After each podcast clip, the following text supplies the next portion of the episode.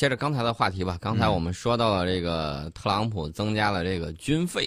因为他说要计划大幅度的增加国防费，而且呢，这个日本媒体挺高兴的，说：“哎呀，这个特朗普并不掩饰对中国的对抗意识。”我其实就想说的，一个棋子儿非要跳出来干扰棋手的思维，对他非要出来再挑拨一下，人家增加军费也并不一定是这个目的，对吧？他说增加军力有可能大大改变亚太地区的安全环境。那么安倍政府呢，对此举将扩大美军的威慑力表示欢迎，说：“哎呦，是好消息。”嗯，呃，但是作为盟国呢，这个日本可能不得不进一步的增加防卫费。啊，他对此也抱有警惕，意思就是我也得掏钱了，然后说不定还得给驻日美军掏更多的钱，这种可能性也是有的。呃，大家要注意，这个特朗普呢在大选的时候提出要把海军的舰船增加到三百五十艘这个计划。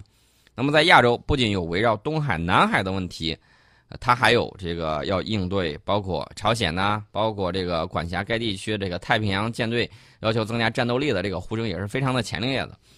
那么，日本的防卫相稻田朋美在昨天的时候，他就有一个回应，他对美国的回应说，期待美国的努力继续对地区和平与稳定做出贡献，而且强调要积极对待特朗普政府的这种方针。稻田朋美我们都看了，这个半路出家就当了这个日本的这个防卫相，嗯，他出来说很多话啊，一方面呢是运利用他女性的这个优势。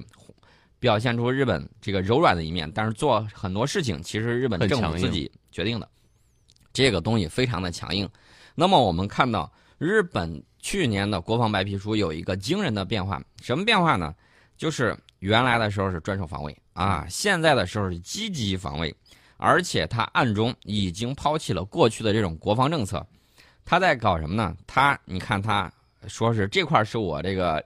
啊，需要警惕的这块是与我利益相关的，不断的在往外划片儿，而且不断加强了在西南地区部署的这个军力，一点一点往它的外围的底线的去刺探，刺探别人的底线。对，其实还有很重要一点，就是日本在去年年底的时候完成了一个东西，不知道大家注意没有，就是它这个武器出口三原则的这个破除，嗯然后呢，它的这种武器出口体制。和日本自卫队自身的这种要求，我们看到日本内部呼唤着说要搞这个自卫军的这个呼声一直是不断的。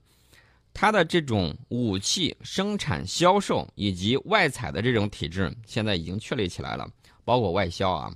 这个是它发挥自己战争潜力的一个很重要的一个关键，大家一定要注意这一点。这个机制它已经理顺了，接下来它会做什么？我们应该。仔细的盯紧了它，防止军国主义死灰复燃，这是一个很重要的一点。另外呢，日本现在一直是想，哎，有的时候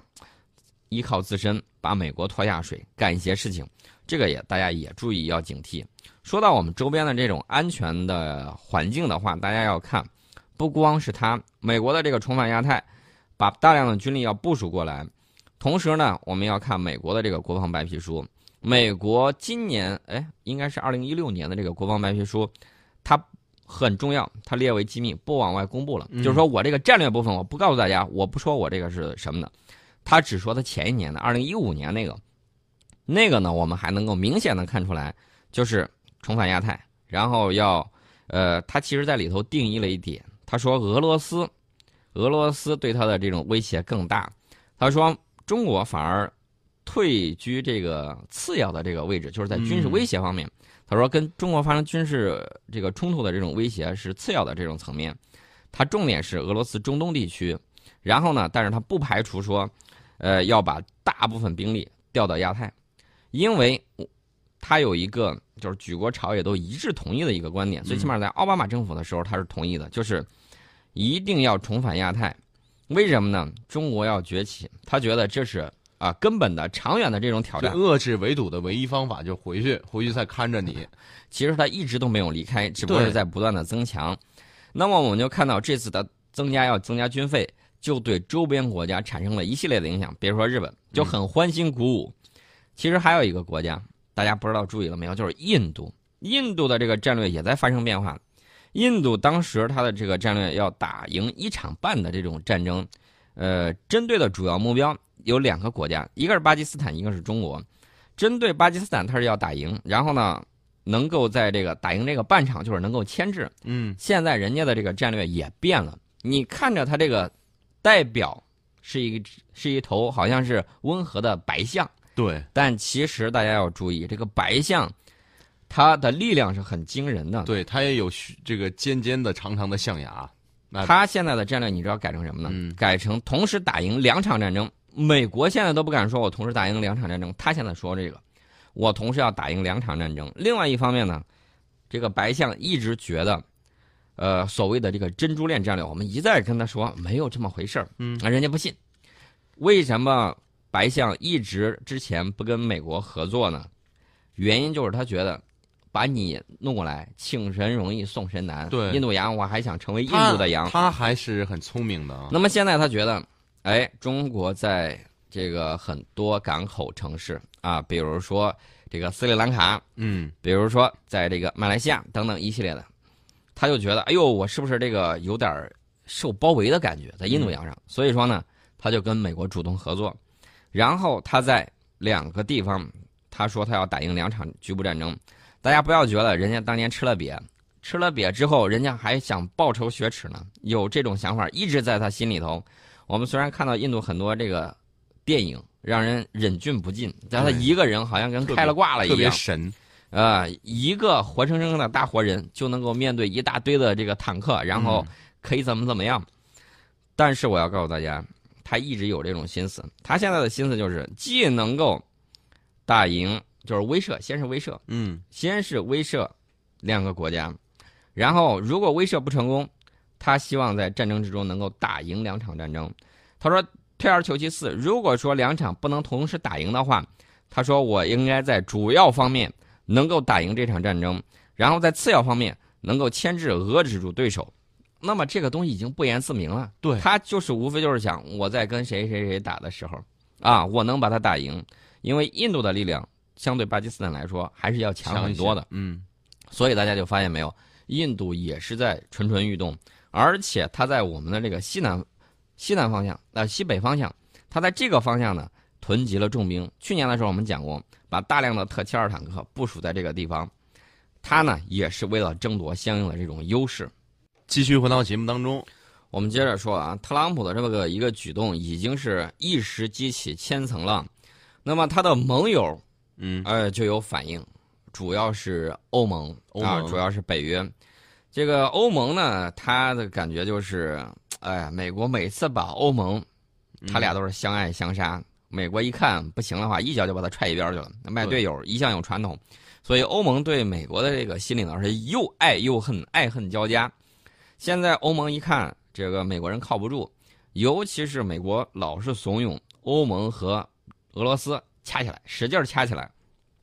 他在他的这个白皮书里头就讲说，这个俄罗斯一直是地缘方面啊有这个领土野心，说是把克里米亚弄进去了，一定得吐出来，他有这个说法。然后呢，就挑动欧洲，啊，你看这个俄罗斯又抢东西，你看他是不是太野蛮了？是不是不顺眼呢？嗯，挑拨欧盟跟那个俄罗斯的这种关系。另外呢，就是积极的制裁。现在我看到俄罗斯的总理说了一句话，说目前来看，俄罗斯这个经济这个情况还就是面对制裁，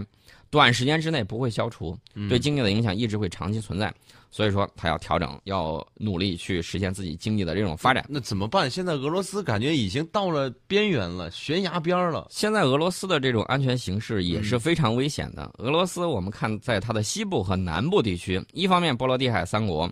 包括波兰在内，嗯，呃，不断的有北约的军队直接在前线，已经到这个地方了。然后呢，我们看到包括北约、包括美国在内，在这一些地方有很多军事部署的这种存在。然后呢，最近在不断的增加兵力，俄罗斯相应的在西西边，就是它的西部，呃，有相应的这种兵力调动应对。那么在它的南部，主要是乌克兰这个方向。乌克兰这个方向呢，俄罗斯也是大兵云集啊，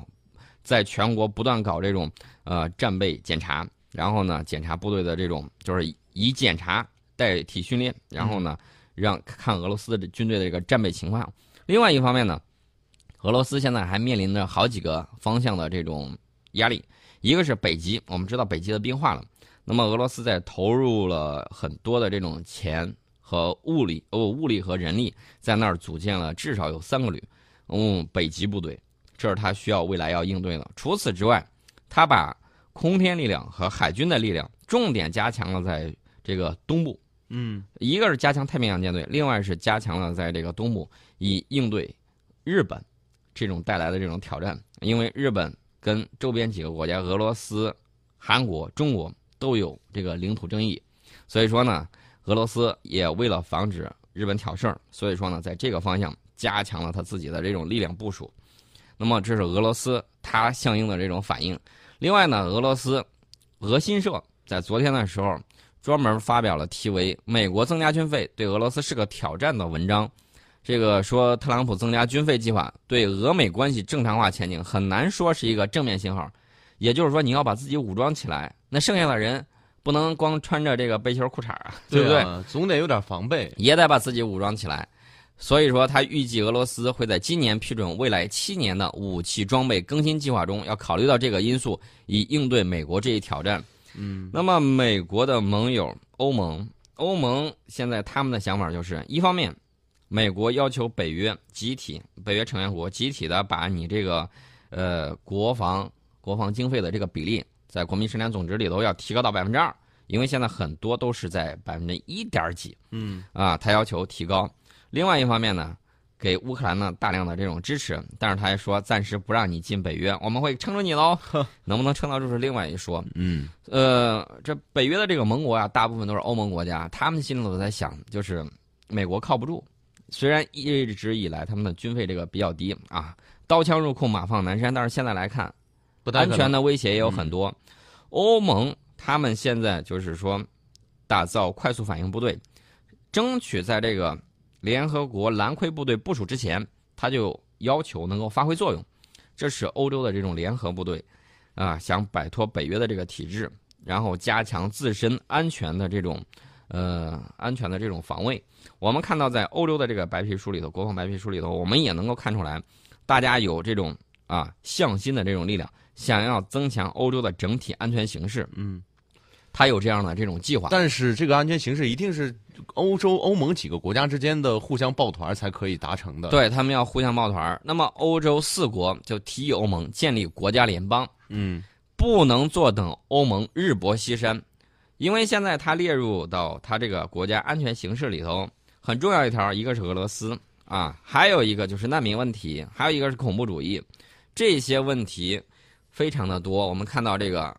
混杂到的这个整个经济里头的高失业率、欧债的危机、难民涌入，还有英国脱欧这一系列的挑战。嗯这种挑战如果应对适当，欧盟可能很大可能会解体。那么，欧盟解体了之后，非常有利于大国各个击破。对，那么他们就在想，是不是要建立更强大的欧洲联邦？你看很多政策啊，天天在那儿吵，天天在那儿闹，但是呢，还是不够团结。嗯其实说白了，原来是散沙，现在是碎片，嗯，还不够能够捏合到一起。捏合到一块儿成一股一股绳或者一个球儿。啊，我们看到这个欧洲呢，一直出现这个情况，就是从那个查理曼大帝之后，嗯，欧洲几次统一的努力，包括这个拿黄，嗯包括后来的这个元首，都没有把这个事儿搞定。每一代都想，而且现在你说本来应该抱团的时候，英国又出去不玩了，而且现在也有可能别其他还有一些国家也不也出去不玩了。所以说呢，现在我们在看到它今年欧盟各国要面临很多选举的问题，是嗯今年是欧盟的选举年，法国、荷兰乃至德国的右翼政党呼声非常的高。如果他们上去了之后，这些政党是强烈反对继续推进欧洲一体化，反对共享主权，反对全球化的。那么，如果老欧洲真的这么搞的话，恭喜你将成功的吸引来自俄罗斯和美国的关注。